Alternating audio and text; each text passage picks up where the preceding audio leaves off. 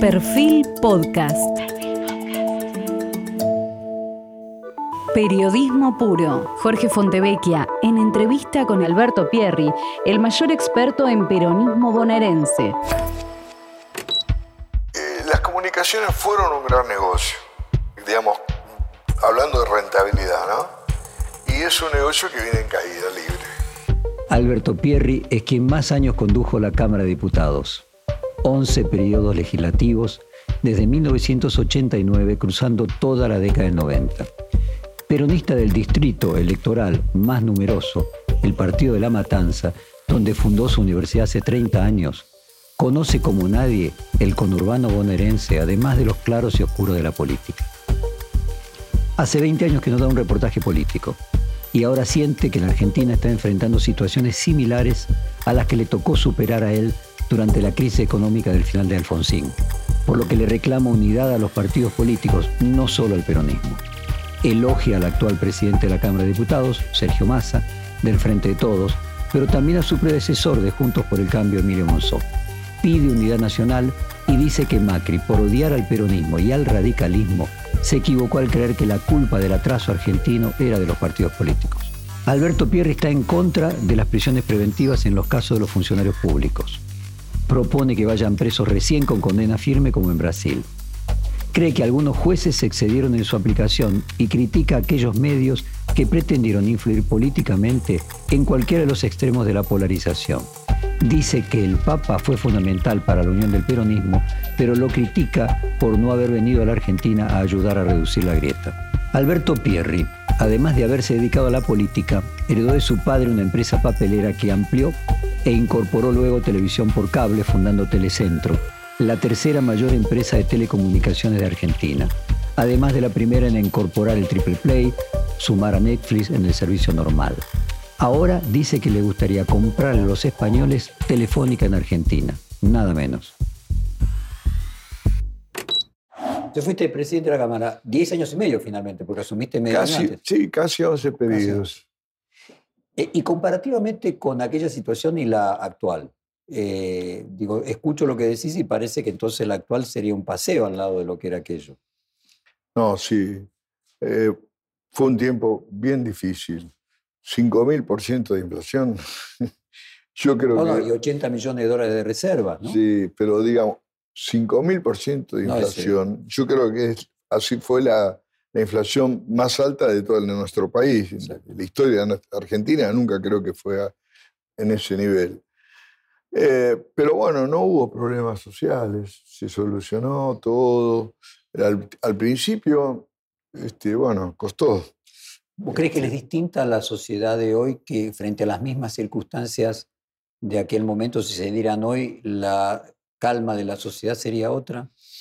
Yo la verdad que este, estoy de alguna manera eh, satisfecho porque todos los argentinos pudimos ver con madurez cómo fue el paso del gobierno que se acaba de ir este, contra el gobierno que entró, es decir, con las diferencias lógicas y todo eso.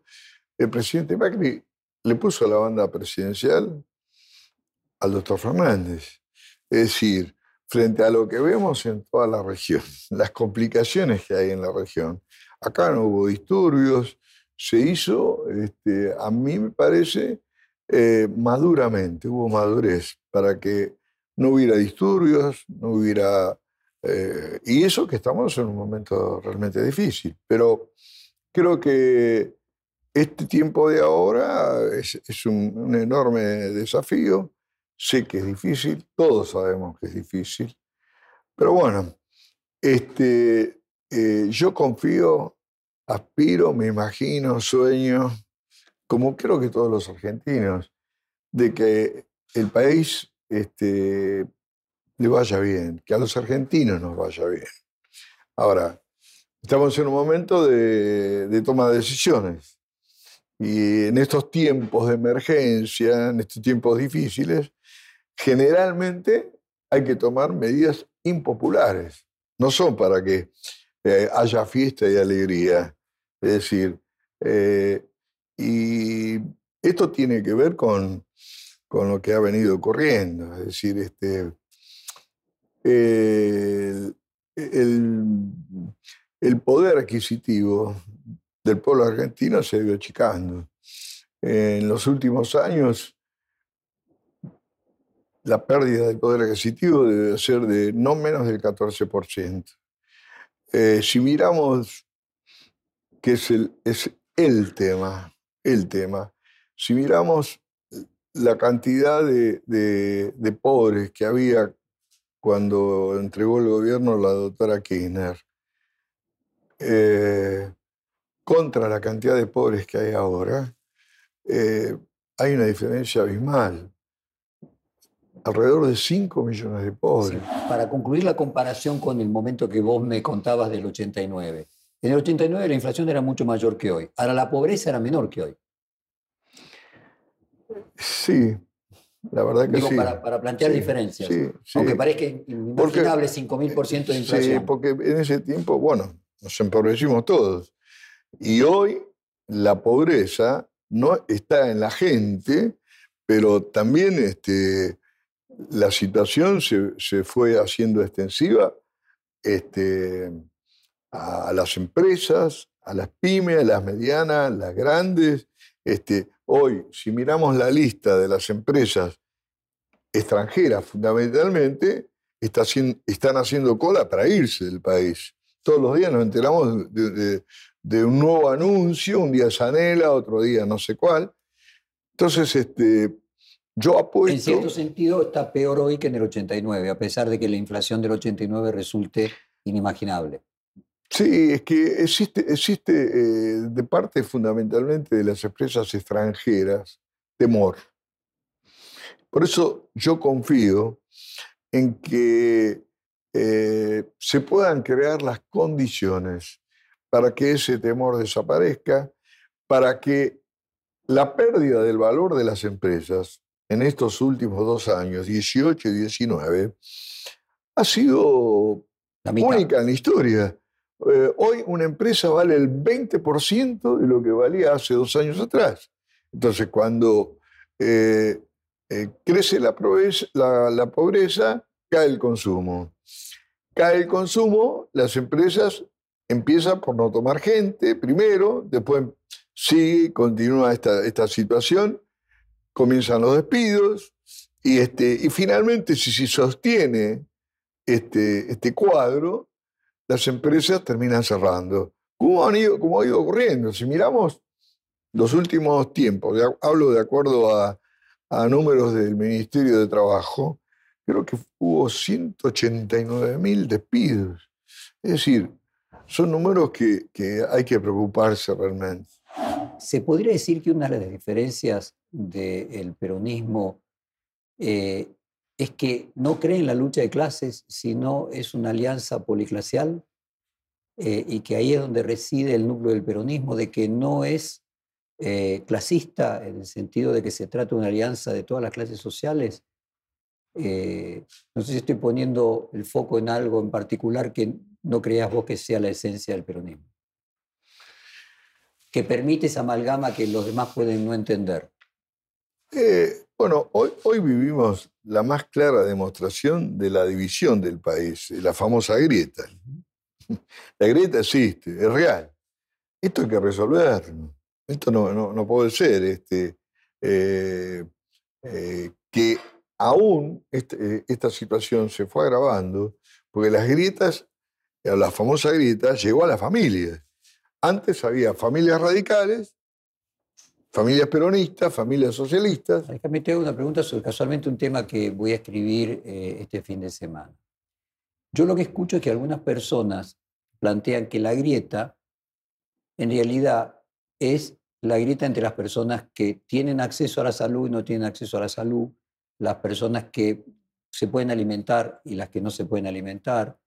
Escucho que, por ejemplo, el cordón del centro votó todo eh, a Macri y ahí se concentra en ese 40% de votos el 85% del Producto Bruto. Empiezo a escuchar justificaciones que en realidad la grieta es una grieta de clase entre las personas que no tienen acceso a recursos y las personas que tienen acceso a recursos. De ser así, la grieta es una lucha de clases. Y desde la perspectiva del peronismo siempre entendí que el peronismo lo que se planteaba era como una oferta policlacial. Por eso te hacía esa pregunta desde un no peronista tratando de entender el peronismo. No, lo que, lo que ocurre es que eh, esa diferencia de clases se ha profundizado ahora. Eh, es como que, que, digamos, se abandonó a la gente humilde. La gente humilde hoy no, no solo no tiene para comer, sino que se, piden prestados en, dentro de la propia familia. Y esto, eh, este, la gente esa que forma parte del otro sector, lo ignora, no, no saben qué ocurre. Es decir, hoy hay que, muchas cosas para solucionar, porque para arreglar toda esa situación va a haber que trabajar mucho, va a haber que recrear la confianza, el relacionamiento, como dije antes. Este, hay, hay, hay cosas nadie puede creer, ni, ni, seguro vos lo sabés.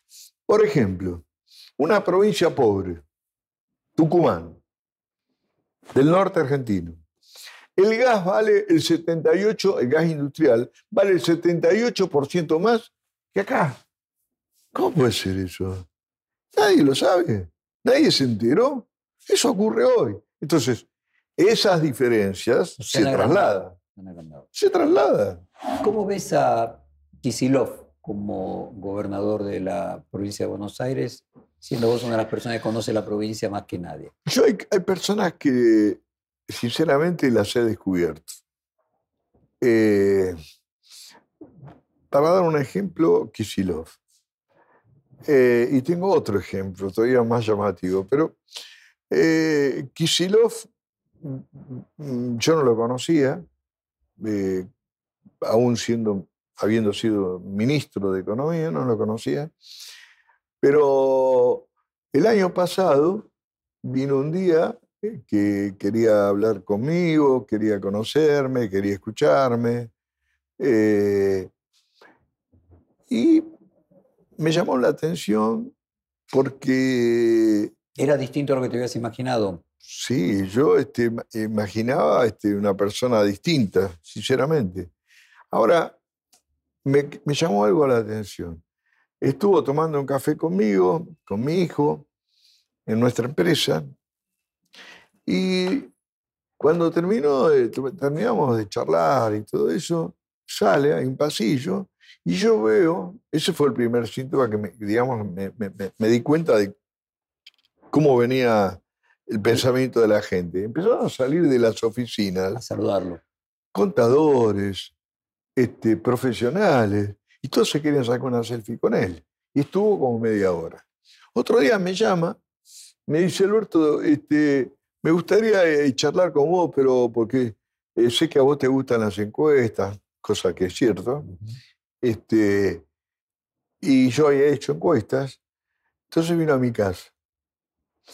Entonces, este, claro, la, señora de mi casa le pregunta, bueno, ¿qué quiere? Queda claro que a la política no te dedicas. Y le dice, ¿tiene mate? Se puso a tomar mate. Hasta la señora dice, pero qué, qué, humilde que es este chico. Entonces, esa, esa, es la percepción que tuve de él. Y después tuve otra, otra que ese, lo cuento porque esta, esto es íntimo, no va a salir a ningún lado.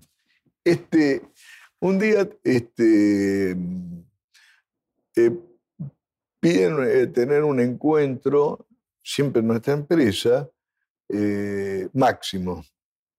Y viene con un diputado de, La Matanza, y yo, sinceramente, no lo había conocido. Este, ¿Y también te sorprendió?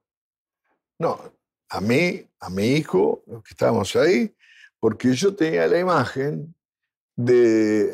no, puedo, con el PlayStation. no puedo decir una mala palabra, pero si no la diría. Este, del... Una persona, un del, chico jugando del pibito jugando a PlayStation como, si, como un... Se dice boludito, ¿no? Jugando, y digo, ahora, cuando empecé a escucharlo, vi que sabía un montón de economía. Nos deslumbró a todos un cuadro político que, bueno, viene a lo que hace un rato hablábamos. Nació en una casa de una familia política y aprendió. Y aprendió mucho más de lo que se imagina, porque eh, el armado político realizado en la provincia de Buenos Aires lo hizo él. Lo hizo 100% él. Alberto, para continuar con la provincia de Buenos Aires, ¿cómo evaluás la gobernación eh, de Vidal, de María Eugenia Vidal? Eh, yo la verdad que tuve poca relación, casi creo que la vi una o dos veces. Este, eh, no, no, no, no sé realmente las condiciones en que quedó la provincia de Buenos Aires. Según lo que se dice, se anuncia está muy endeudada, etcétera, pues etcétera. en la que la, ella lo dejó. sí, y este, yo no sé, este, vi cosas raras y no, nunca las terminé de entender, porque el gobierno de la provincia de Buenos Aires debería funcionar en La Plata. Al poco tiempo se trasladó al Banco Provincia. Eso también Después del Banco Provincia terminó en, eh, en, un edificio de ferrocarriles. Entonces, eh, yo creo que eh, se manejó mejor, políticamente hablando, por, por cómo las demás fuerzas políticas convivieron en el gobierno de Vidal que en lo nacional. Creo que ahí estuvo, hubo un poco más de mano política, que es lo que le faltó al gobierno nacional. El gobierno nacional existía la economía y la política este, era, era un desprecio absoluto, soberbia generalizada, yo diría, este, salvo algunas excepciones, porque ha habido ministros realmente de, por ejemplo, el ministro de Interior fue para mí uno de los mejores ministros de los últimos tiempos. Una persona muy humilde, sensata, me, refiero a Rogelio Frigerio.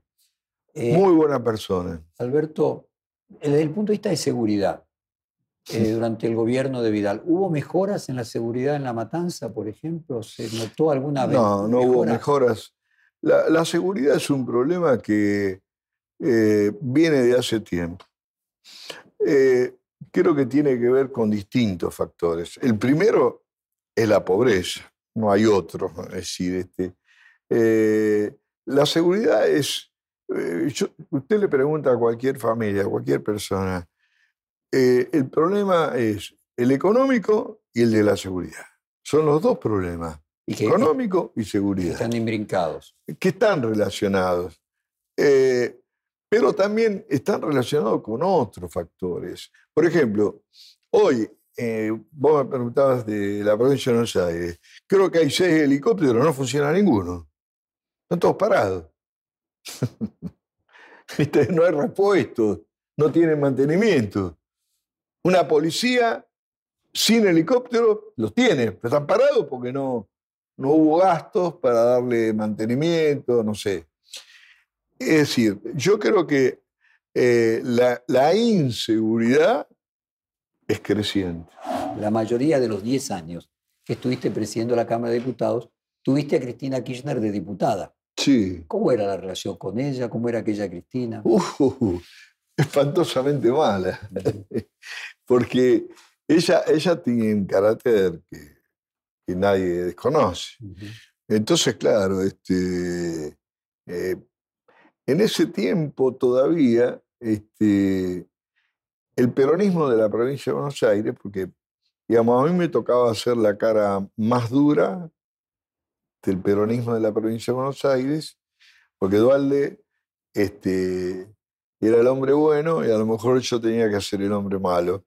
Entonces, este, eh, ella tenía, tenía sus, sus, bueno, su carácter. Y bueno, al principio, al principio después, después empezamos a convivir, como uno genera después las relaciones, este, pero digamos en el tiempo, pero al principio este, ya venía de tener líos en el Senado, tuvo bastante lío en el Senado. Primero estuvo en diputado, después fue al Senado. No, primero el Senado, primero en el Senado, y después vino al diputado. estuvo dos años en el Senado y bajó a diputado, si no recuerdo. Estuvo en el Senado, tuvo también su flor de despelote eh, con, con, el resto de los senadores, después vino de diputada, este, pero después eh, eh, empezamos a tener una relación madura. Este, Aquella que vos tenías en tu bloque, el bloque que vos conducías, y esta que ves hoy a través de los medios, la que viste el otro día en la asunción de Alberto Fernández en el Congreso, ¿notás diferencias? Sí, claro. ¿Cómo las podrías explicar? Yo creo que el tiempo este, hace que... Es el gran escultor, cambia todo. Y el, el tiempo nos hace madurar, para empezar. Este, y uno entiende que va cumpliendo etapas. Yo, por lo menos en mi caso, yo este, a veces me enojo conmigo mismo porque eh, digo, ¿cómo eh, gasté tanto tiempo fuera de mi casa? No estuve más con mis hijos, son las, cosas que uno... Porque no me cuenta antes que había cumplido una etapa, decís vos. Yo siento que ella cumplió, eh, que ella siente, no sé, no, le he hablado, este, aunque hace dos años un día me invitó a su casa a cambiar ideas y escuchar y de vez en cuando este, estuve hablando con ella. Pero... Eh, ¿Vos crees que ella siente que cumplió una etapa? No, eso, que, eh, yo siento que ella eh, ha sido dos veces presidente, dos veces, que ahora tiene una nueva responsabilidad, yo diría una enorme responsabilidad, que es la de que este gobierno sea exitoso, de que eh, el país salga de la pobreza extrema que estamos viviendo. Y ella, mm, me imagino, que, que eh, no va a querer decir, este, eh, se va a querer ir con el bronce. En esa discusión que siempre se dice que Argentina es un país presidencialista y el que tiene el poder es el que tiene la lapicera. En este caso en particular, ¿el poder lo tiene el que tiene la lapicera o el que tiene la mayoría de los votos de esa alianza que se conformó?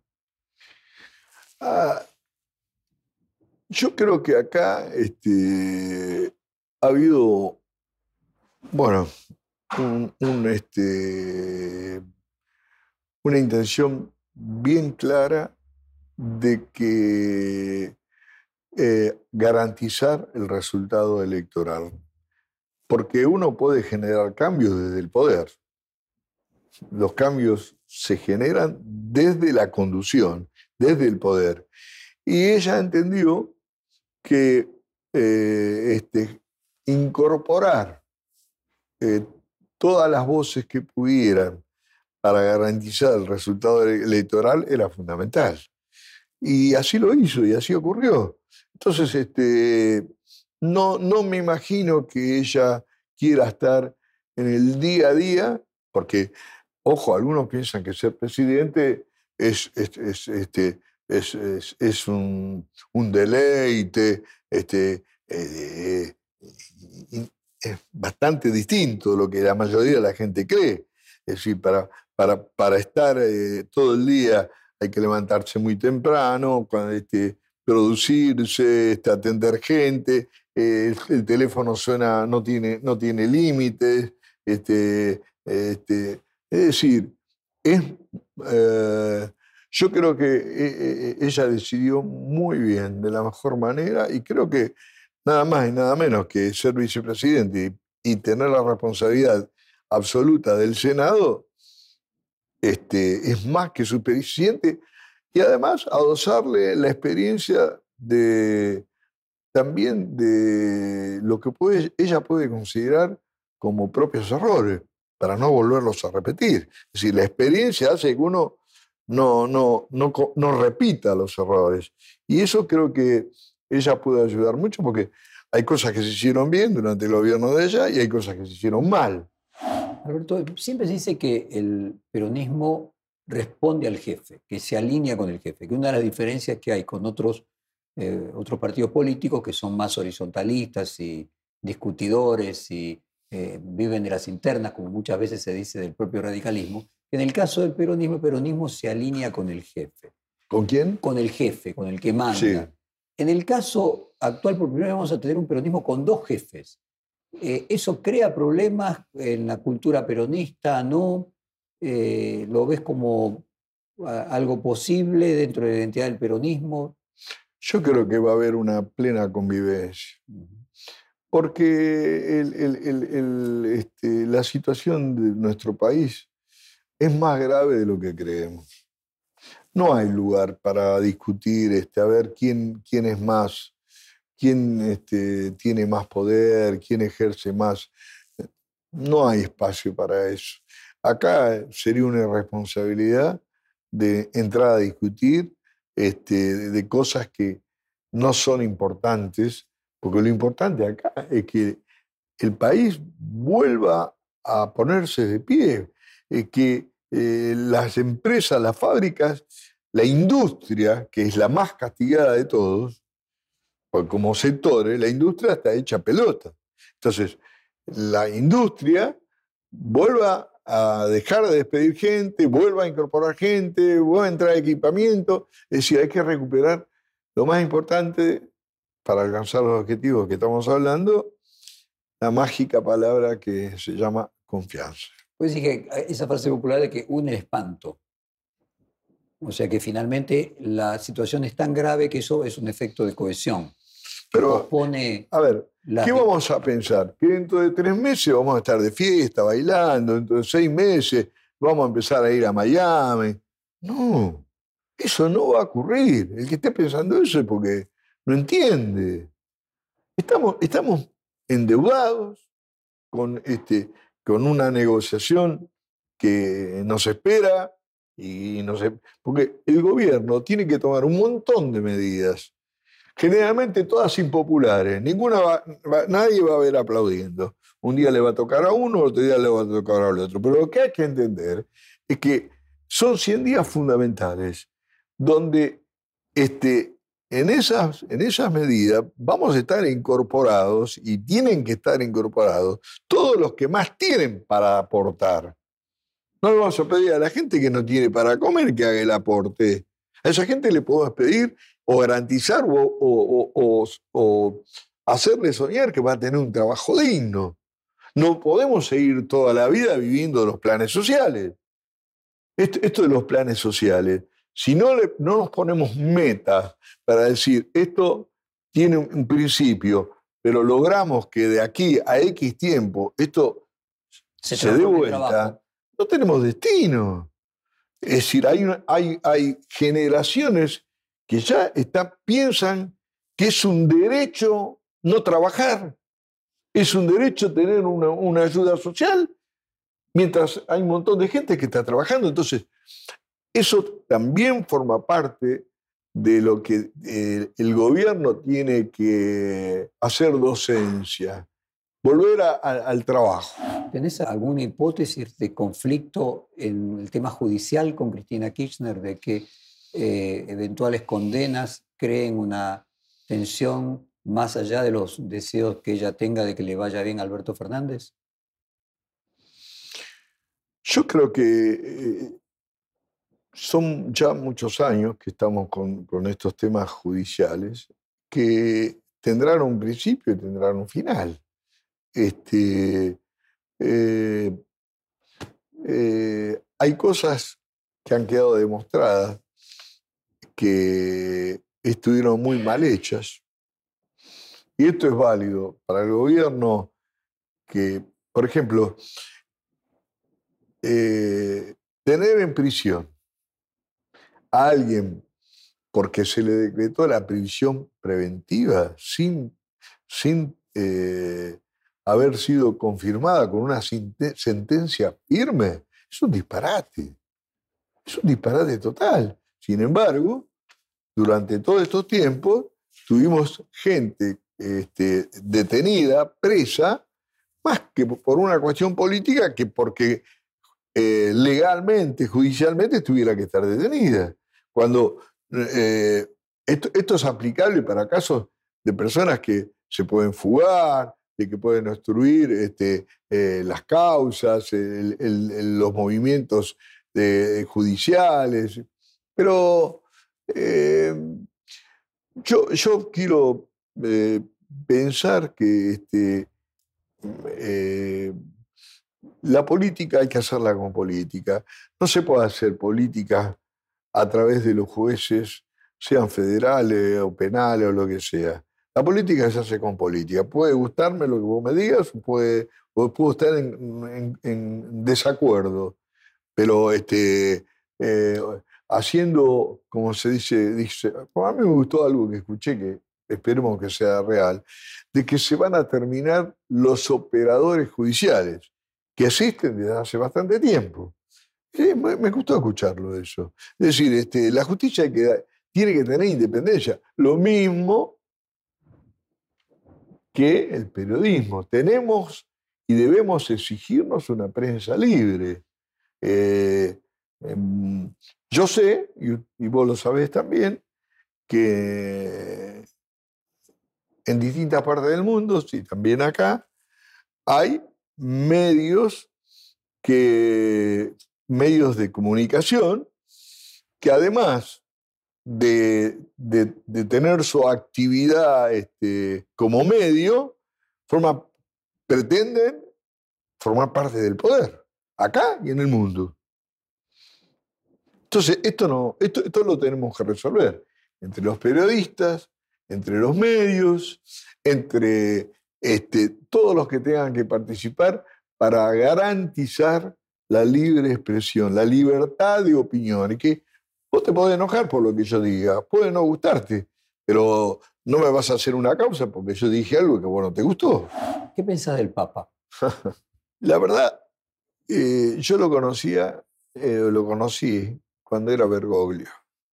Fue una cosa muy simpática. Este, íbamos a cenar con él este, y en ese tiempo que íbamos a cenar, estaba más enojado con el kirchnerismo, las cosas que me contaba, que me decía. Y yo le decía, pues yo lo tuteaba, tenemos una relación así. digo, pero escúchame, vos no fuiste, este, no, no, tenés que recrear, yo siempre buscando la... Conciliación. conciliar, digamos. Y yo le decía, escúchame, este, vos estás enojado por un montón de cosas, pero en algún momento esto, esto, esto tiene que... No, y dale, y dale, y dale. En ese momento era el, presidente era Néstor. Dice, no, no, este, me contaba cada cosa que públicamente acá no las puedo contar porque eran hasta simpáticas. Este, pero después, cuando él le tocó ser papa, yo pensé que él tuvo eh, amplitud, este, de repente no fue así, creo que no, no debería haber sido más amplio, porque eh, em, y tenía que haber venido a Argentina. Él es argentino.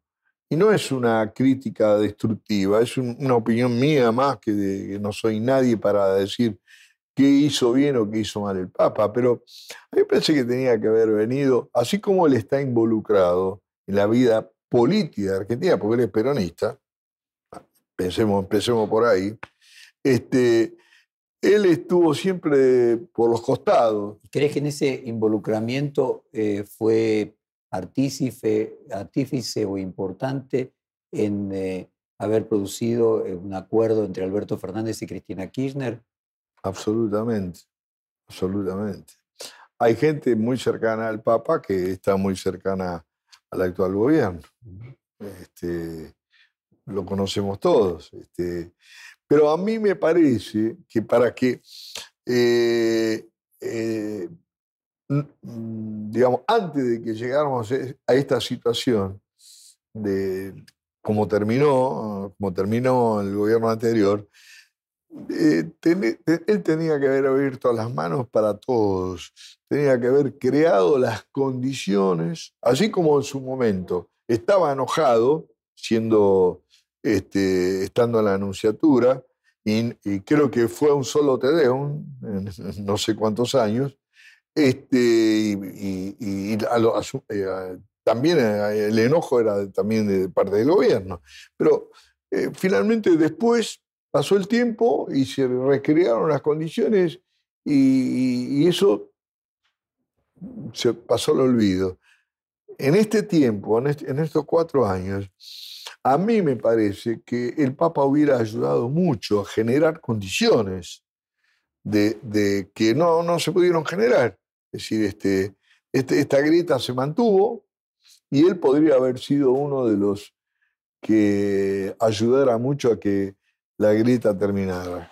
El Papa habla recurrentemente de lawfare y cuando habla de lawfare asocia la justicia, eh, lo que vos decías, la, utilización política de la justicia y habla también de los medios como corresponsables del lawfare.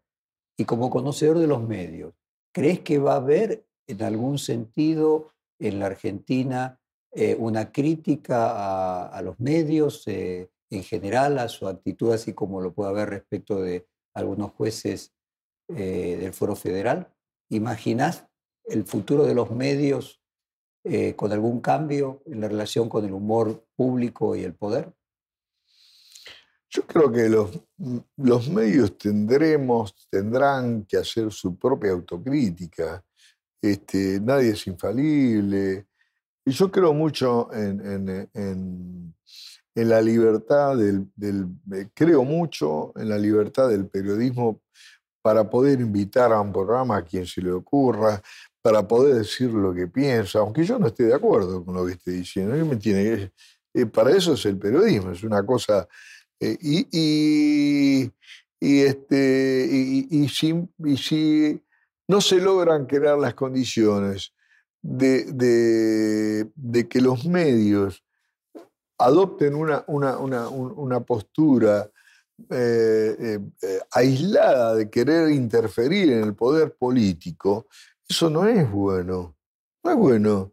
Yo no, no, puedo estar porque tengo un medio de decir, pretender que el gobierno haga tal o cual cosa, o que me pongan un funcionario eh, a mí en el ENACOM porque yo tengo un medio para defender mis propios intereses. Creo que eso eh, debe cambiar. Es decir, eh, tenemos que aprender a aceptar de que hay una conducción política, un nuevo esquema de poder y lo tenemos que respetar todos. Ahora, si el esquema de poder este, trata de inventar porque esto, ocurrió y puede volver a ocurrir, no sé si, si no se repite, pero yo, yo, yo en distintas etapas he visto la invención de medios financiados por el propio Estado para crear un medio que lo defendiera. Una cosa espantosa. Ocurrió con el gobierno de Menem, ocurrió después con, con, el, gobierno eh, este, kirchnerista. Me acuerdo del famoso grupo Spolky. ¿Quién veía ese grupo? no veía nadie. Y tenía financiamiento de todos los tipos. esos son errores. Por eso yo digo, no podemos los medios pretender interferir en el poder político de turno, que es lo lógico, ni tampoco podemos este, eh, ser soldados del poder político de turno. Eso no existe. no debería existir. Hablando del tema de medios y de, mencionaste tu defensa de las empresas nacionales, eh, se comenta de que Telefónica está con deseos de irse a la Argentina y se habla de que Slim podría ser uno de los compradores. Así como Clarín compró Telecom, si estuviera la venta telefónica, ¿a vos te gustaría comprar telefónica? Sí, claro que sí. ¿Cómo ves el futuro de las telecomunicaciones? ¿Cómo ves el 5G? ¿Cómo ves eh, la convergencia? Eso, eh, las comunicaciones fueron un gran negocio, digamos, hablando de rentabilidad, ¿no? Y es un negocio que viene en caída libre. también. Para darte un ejemplo, el ARPU, o sea, para la, gente que no entiende, el ARPU es el, las ventas por consumidor. la facturación por producto. El ARPU del móvil en Argentina, que viene de, arriba cayendo, hoy debe ser de 6 dólares por cliente, aproximadamente. Pero va a seguir en caída. y era, perdón, ¿y estos 6 dólares actuales cuánto eran? ¿Cómo? Estos 6 dólares de hoy, ¿cuánto eran antes? No, mucho más, el doble, el triple, qué sé yo. Pero hoy en Asia, el ARPU de un, de un cliente móvil es, es, de un dólar. Entonces, la competencia, es, primero es una actividad que eh, requiere inversión de por vida. No hay, no hay un momento que, como vos decís, bueno, ya tengo la editorial acá, puse las computadoras, la tecnología, puse, ya está. No. En el tema de telecomunicaciones no termina nunca. Vos fíjate, hay millones de personas desarrollando productos en la India, en Vietnam, qué sé yo, en China, en todo el mundo. Millones. Ahora, ¿cuánto hay? ¿Cuántas personas hay que dicen, yo tomo este producto y lo, lo, lo, voy a, lo voy a, este, a tratar de, de, de, comercializar? De, somos, es poco. Entonces, eh, la, reinversión es permanente. En nuestra empresa nosotros tenemos, eh, en los últimos bueno, cuatro años invertimos más de 600, 700 millones de dólares. Eh, pero vos me vas a decir, bueno, ya está. No, ya está nada. Es todos los días.